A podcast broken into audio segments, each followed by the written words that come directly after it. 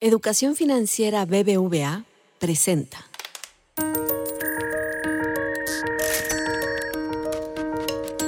Peras y manzanas con Valeria Moy.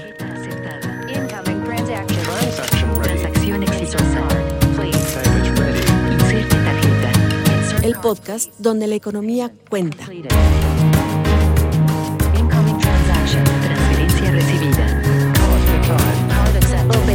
Transferencia lista.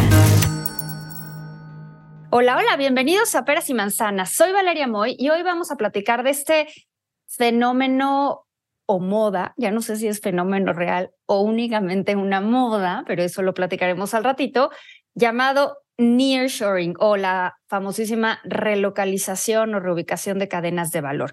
Hace poco, antes de presentarles a nuestro invitado, hace poco eh, estuve en un viaje con un grupo de personas de Alemania, quienes me preguntaron sobre el fenómeno de nearshoring y me dio mucha risa y, me pareció muy interesante y una pregunta muy clara que durante una de las pláticas eh, en las que estuve, alguien, un alemán, comentó, ¿cómo pueden hablar ustedes de nearshoring si para que haya nearshoring tiene que haber antes de-shoring. O sea, alguna empresa tiene que cerrar en Asia y esa empresa ponerse en algún lugar para que ya pueda considerarse nearshoring. Ustedes están confundiendo inversión extranjera directa o flujos normales de inversión con nearshoring. Me pareció interesante el comentario, pero nada más para que para ejemplificar las métricas o lo difícil que va a ser tener métricas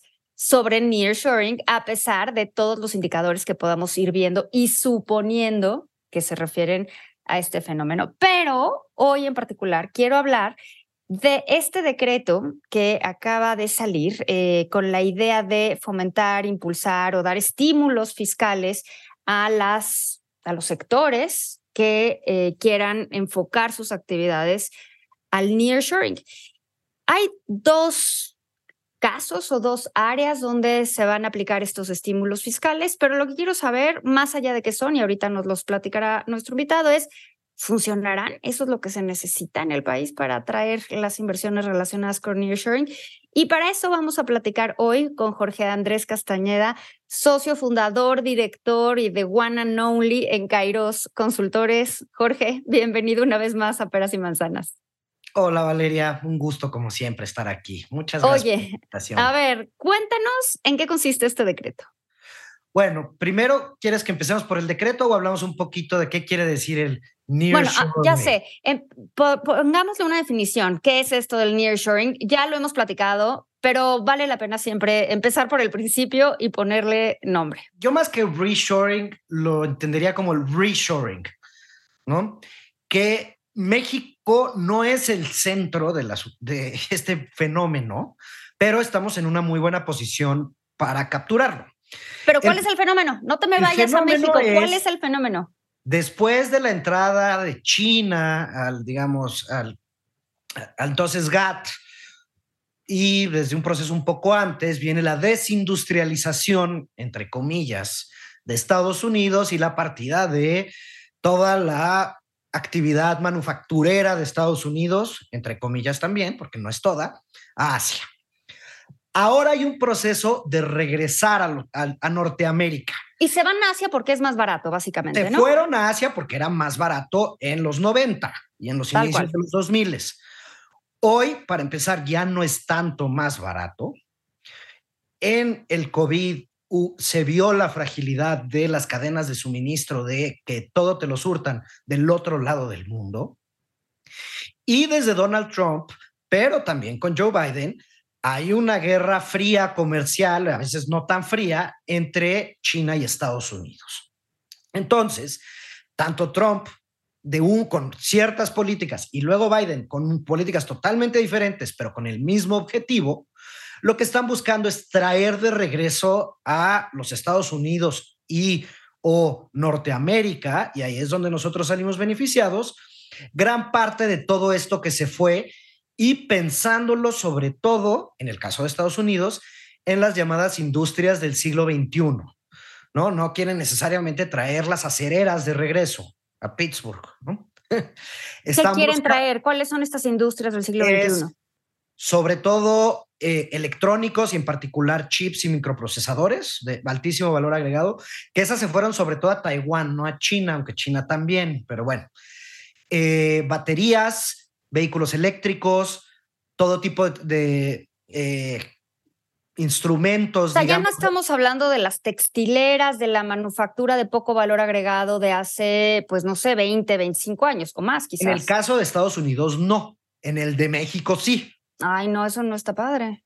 Porque mira, Estados Unidos ya trajo, de acuerdo con los datos de la Casa Blanca, que también se echan muchas porras, 520 mil millones de dólares de inversión. 520 mil millones de dólares. Pero, a ver, espera, ¿qué trajo de dónde?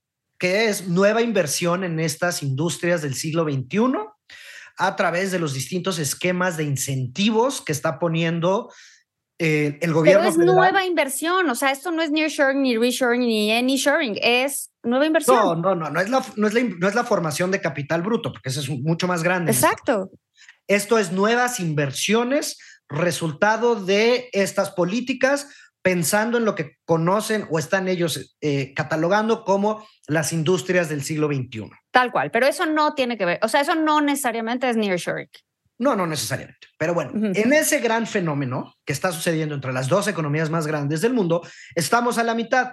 ¿Por qué? Porque estamos al lado de Estados Unidos, porque tenemos tratado comercial con Estados Unidos, con Europa, hasta con Israel hoy y con un montón de países, y porque tenemos una eh, cierta vocación ya como país manufacturero y tenemos la infraestructura logística hasta cierto punto necesario para hacer todo esto.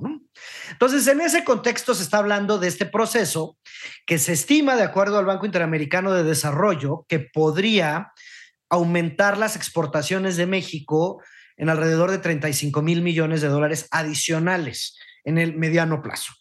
Hoy exportamos como 400 y pico, o sea, es un, poco como el 10%.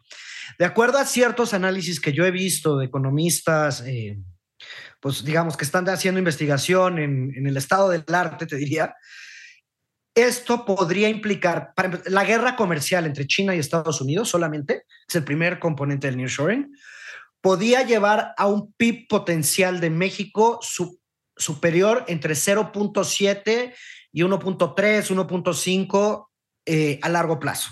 Eso quiere decir que el potencial de México crece de forma sustantiva, sobre todo a través de los aranceles que Estados Unidos le ha puesto a China. Para estas cosas que tú mencionabas, como la industria semiligera, donde sí hay valor agregado, pero digamos no es lo mismo, o otro tipo de cosas. Ahora, Muy bien. ¿esto es verdad o no? Pues mira, hay distintos indicadores que nos pueden decir un poco qué está pasando. Si vemos las tasas de ocupación en los parques industriales en el norte y Bajío, es impresionante. Prácticamente no hay espacio libre, están en 97. hombre, esa es la parte de espacio y la parte de construcción vigente. O sea, están construyendo sin control y están quejándose continuamente de la falta de electricidad. Exacto, ahorita justo quería ir para allá. Primero, lo que hay ya está ocupado todo. Luego, se está construyendo muchísimo. Eh, los datos muestran que las obras de ingeniería civil en México traen una tasa de variación anual de 188%, o sea, es gigantesco. Que también estábamos viendo esas cifras en Estados Unidos. Parte de esos es Tren Maya y, Dos Bocas, pero también hay mucha construcción de ingeniería civil privada, sobre todo en estos parques industriales, ¿no? Pero todavía esto no se ve reflejado en las cifras de producción manufacturera. Todo indicaría que hay un cierto lag entre que se construye la capacidad, se hacen las inversiones, se hacen los parques, luego vienen las empresas y luego refleja en PIB. Esperemos sea el caso, aún no sabemos. Ahora, famoso decreto que publica. Ok, vamos ahora al decreto. Ya medio nos explicaste, medio, ¿eh, Jorge? Porque te enredas, pero medio nos explicaste qué es el nearshoring y por qué México puede beneficiarse de eso y por qué Estados Unidos se está beneficiando de eso. Pero cuéntanos de qué va el decreto. A ver, el decreto trae eh, básicamente la deducción, que puede entenderse como una depreciación acelerada, para una serie de industrias y en una serie de inversiones nuevas, siempre y cuando las empresas que los realicen dediquen más, tengan más del 50% de sus ventas para exportación.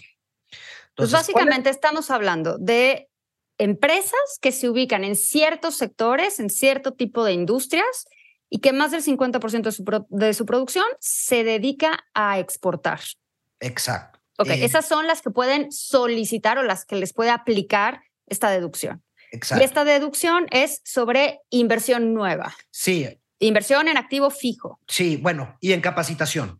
Pero las industrias más relevantes que, que están incluidas son toda la parte agroindustrial y de alimentación, la industria farmacéutica, la industria electrónica y de componentes, maquinaria y equipo, la más importante a mi parecer, automotriz y transporte, fabricación de equipo médico, tecnología y computación, y una adicional que me parece interesante, que es en comparativo a estas que te acabo de mencionar, que son industrias gigantescas en México, la eh, producción de audiovisual que es un sector que viene creciendo muchísimo en México, pero sigue siendo, digamos, diminuto comparado. Pero sigue siendo, exacto, cuando ves la proporción del PIB que representa este sector, sigue ah. siendo diminuto y en el, en el texto del decreto dice que se le van a dar estos apoyos a industrias que participan de forma ah. importante en el PIB. Eso no es queja, ¿eh? o sea, a mí me parece muy bien que apoyen este sector, ¿no? Para exportación.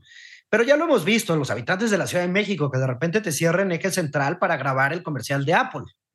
A sí ver, pasa. Sí, no, no, no, no, no, claro que pasa, no lo niego en lo más mínimo. Entonces, un destino muy atractivo para las producciones audiovisuales. Entonces, 25%, o, a ver, la deducción es sobre el ISR de las inversiones en activo fijo, ¿no?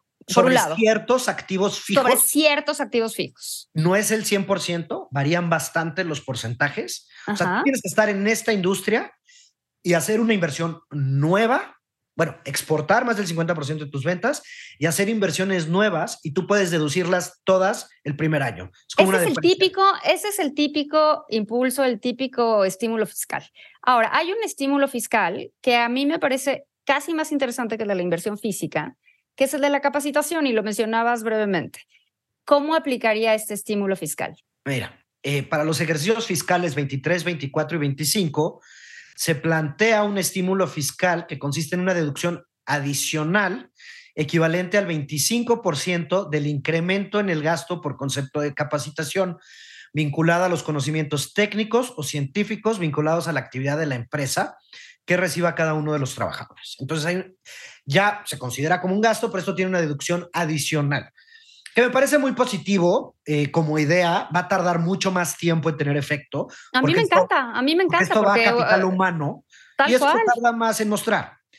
Ahora, hay una cosa importante que decir de este decreto. Eh, no es tan lejano, dista del detalle, pero la idea atrás de él a las políticas que aplicaron los famosos eh, milagros asiáticos en los años 80 y 90 e incluso inicio de los 2000 primero, digamos, Japón, después Corea del Sur, Singapur, Malasia, países que pasaron a crecer rapidísimo con una economía más o menos planificada, con los famosos developmental states que existían en esa época, donde lo que se buscaba, más que la sustitución de importaciones que implementamos en América Latina, era la competitividad en exportaciones. Entonces, tú le das subsidio a las empresas que exportan para que se vuelvan cada vez más competitivas en el mercado internacional.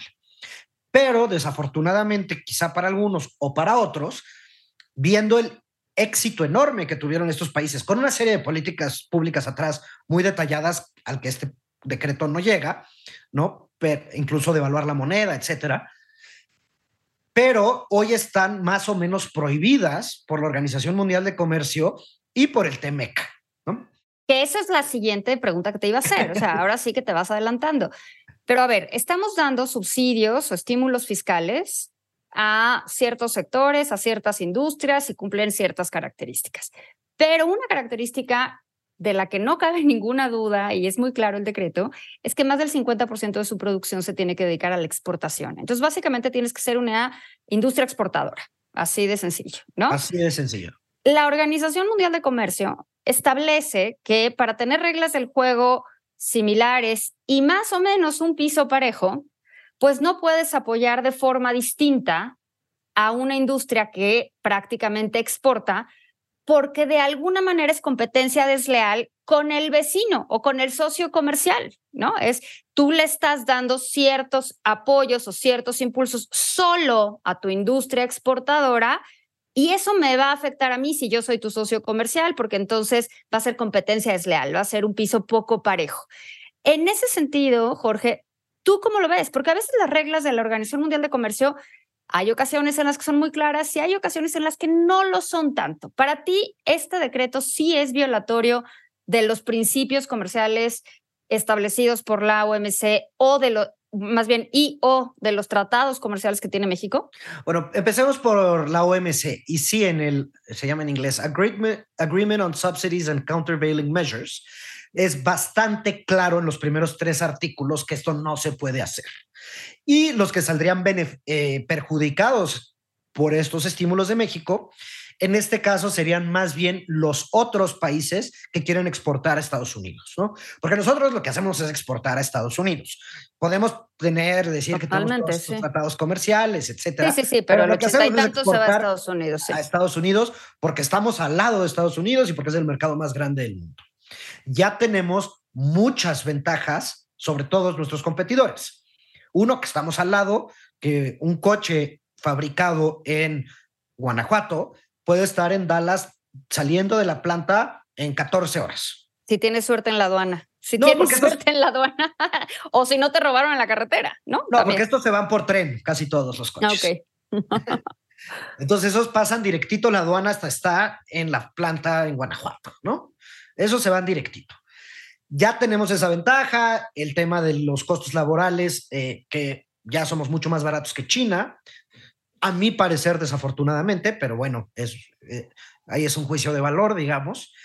Y ante estos estímulos adicionales, sí podría haber países que dijeran, oigan, México, esto es trampa, ¿no? El tema, y es que todas estas controversias en la Organización Mundial de Comercio son muy lentas de resolverse, toman años. Es que ese es un poco el punto. O sea, a lo mejor no estamos, eh, a lo mejor sí hay una cuestión violatoria a lo que se establece en la OMC y al final del día, a lo mejor la respuesta es, pues no me vengas que lo que se establece en la OMC es lo que establece la OMC, ¿no? O sea, como que al final del día dices...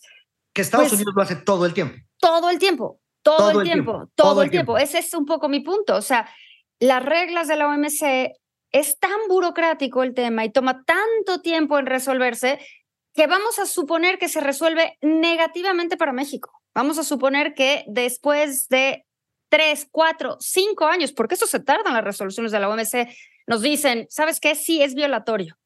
¿Y qué dices? Ah, ok. Pues, pues ya fue. mientras ya aprovechaste el estímulo. Ese es un poco el tema, ¿no? Y después que hace, te aplican una sanción y esa sanción ya ves si la pagas o no la pagas. Exacto. Entonces.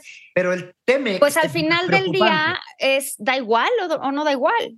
Pues no da igual, pero porque pueden aplicarte medidas eh, de castigo. Retaliatorias. Claro. pero a nosotros solo nos importa Estados Unidos y Estados Unidos no lo va a hacer en el marco de la OMC, a mi parecer. Donde sí lo puede hacer y a mí me preocupa un poco más es en el caso del TEMEC y en particular Canadá ¿Por qué te preocupa ahí? Porque el texto del TEMEC sí tiene ciertos contextos ahí abogadiles muy complicados de entender. En el capítulo 14 de inversiones, a mi parecer, sí viene bastante claro la prohibición a que se, para, que dice que el compromiso sea para exportar un determinado nivel o porcentaje de mercancías o servicios. Y como en el decreto sí está el 50%, ahí sí hay un riesgo. Si te acuerdas, cuando sale el IRA, este famoso plan de Biden, que ha inyectado miles de millones de dólares y que es el responsable de gran parte de esos 520 mil millones de dólares de inversión que te platicaba al inicio, se modifica para que no sean solo estadounidenses, sino que sean de contenido regional, sobre todo en el capítulo automotriz, para evitar las controversias por el TEMEC. Entonces, México se beneficia del IRA en ese sentido. Lo que a mí me preocupa en el caso del TMEC es, por un lado, Canadá, porque Canadá sí no le conviene que México esté haciendo esto, porque Canadá también hasta cierto punto compite con nosotros por algunas de estas inversiones que tú no les quieres llamar nearshoring. Pero bueno. es que a mí hasta que no me consta que hubo D-shoring y que va a ser nearshoring. competimos y competimos fuertísimo es con los estados del sur de Estados Unidos. Totalmente. Si tú ves el mapa de dónde se están poniendo las inversiones, están en la Casa Blanca, en la página de la Casa Blanca, todas son en Texas, Alabama, Arkansas, Mississippi, Tennessee, Oklahoma, los estados, entre comillas, pobres del sur de Estados Unidos, Y un poco en el Midwest, ¿no? En la vieja zona industrial, Michigan, etcétera, porque pues hay un componente político atrás. Todo mundo quiere pues llevar agua a su molino. Esos estados son clave en las elecciones de Estados Unidos. Y la cantidad de dinero que está llegando, pues a los demócratas les sirve mucho. Van a tratar de hacer campaña con eso. Pero este es un podcast de economía, no de política. Para política, vete a bote pronto, vete a bote pronto. Entonces, yo sí me preocuparía que a través de la representante de comercio de Estados Unidos, estados del sur que están compitiendo por México por estas inversiones, pongan una queja y ahí sí entremos al mecanismo de controversias del TEMEC, que es bastante más rápido y el que sí tiene consecuencias para México y en el que ya tenemos un montón de asuntos. Uno de los problemas que trae, eh, que se tiene un montón de reglamentaciones específicas, es la parte agrícola. Y ya tenemos dos peleas con Estados Unidos. Ya tenemos ahí dos broncas fuertes. Ahora, Jorge, el, tiempo apremia. Entonces, dime una cosa. Estos estímulos fiscales, eh, ya sea la inversión en activo fijo y a la capacitación y o a la capacitación, ¿van a hacer a México más atractivo para el nearshoring? ¿Sí o no? No me, no me eches rollo, nada más dime sí o no. ah, ¿verdad? Yo creo que sí, pero sí cuestionaría qué costo. Ok. A ver, creo que muchas de las inversiones que ya están viniendo a México y que iban a venir a México, este estímulo, pues claro que les gusta, pero no va a ser definitorio. Si tú Pero esas eran decisiones ya tomadas. Esas eran decisiones ya tomadas. Ahí es nada más como, ah, mira qué bien. O sea, yo ya había decidido irme a México, qué buena onda me va a salir más barato. Exacto. Pero eso no es que te sirva para atraer inversiones.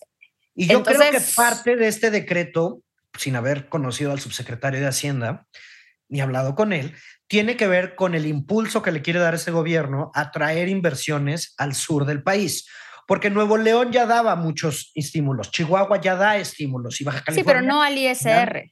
No al ISR, porque no pueden. No al ISR, porque no pueden. Pero al impuesto sobre las nóminas y cosas por el estilo. Ahora, esto va a llevar inversión al sur de México en manufactura. Yo todavía lo veo muy lejano, porque los grandes problemas que tenemos para el nearshoring en México, como lo quieras llamar, siguen estando ahí, que es la falta de energía, que lo, platicabas al principio, tenemos un déficit de inversión en generación y de inversión en transmisión, que ya está llevando una congestión de la red muy importante, ya no solo en las penínsulas, sino en lugares como Guanajuato, Querétaro, Chihuahua, etcétera, etcétera no hay energía, el acceso a gas natural que muchas industrias necesitan. Sí, hay sí tenemos muy buena infraestructura, más o menos, de gas natural por las que se hicieron el sexenio pasado y se renegociaron, pero todavía no es suficiente. Y sobre todo en el sur sureste no hay gas natural para hacer luz ni para ocuparse por la industria. Tenemos el tema de infraestructura, que aunque sí tenemos muy buena infraestructura con Estados Unidos, ya empieza a estar vieja y saturada. La carretera que va ah, de la Ciudad de México a Laredo y que pasa por San Luis, Querétaro, Monterrey, etcétera, ya está cerca de estar saturada. Ya no podemos meter mucha más mercancía. El tema de ferrocarriles de carga también ya está, ya da lo que da y no se ha invertido más. Y nuestros puertos que requerimos para importación de insumos intermedios no están al nivel que deberían de estar, ¿no? Para, bueno, yo creo que eso todo lo que necesitamos para cómo eh, están, funcionan, ¿no? es que ese es un poco el punto. O sea, este estímulo a mí me parece una buena noticia, qué buena cosa. Vamos a perder recaudación, todavía no sé cuánta recaudación la vamos a perder porque pues estará en función de estas inversiones. Eh, pero al final del día, no sé si sirva para su propósito, porque el propósito, o sea, el que sirva y que le salga a algunas empresas más barato, no significa que sirva para el propósito para el que fue diseñado, que es atraer nueva inversión en función del nearshoring o en el marco del nearshoring. A mí me gustaría que funcionara, me daría mucho gusto y mucha felicidad porque sí creo y estoy convencida que puede cambiar el PIB potencial de este país, cosa verdaderamente relevante, pero creo que estructuralmente el país necesita muchas otras cosas más allá de un estímulo fiscal.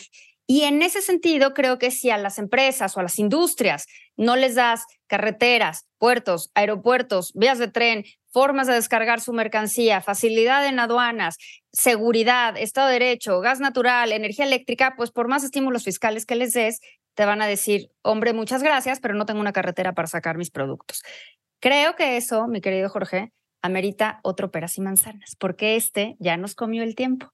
Me da mucho gusto como siempre. Contigo, Me da mucho gusto como siempre platicar contigo y la conversación es inagotable y el debate también. Muchísimas gracias, pero en efecto, todo eso que dices es el meollo del asunto. Es el meollo está del por el lado de los costos, está por el lado certeza jurídica, seguridad, energía e infraestructura. Tal cual. Platicamos luego para seguir abordando sobre este tema porque aunque sea un tema de moda, pues nos dará para un ratito de plática. Gracias, Jorge, como siempre. Un gusto oírlos. Nos escuchamos pronto. Educación Financiera BBVA presentó.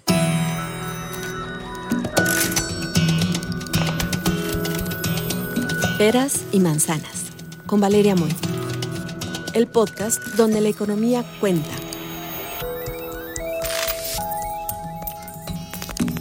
Escucha este y todos nuestros podcasts en así como suena.mx, Spotify, Google y Apple Podcast.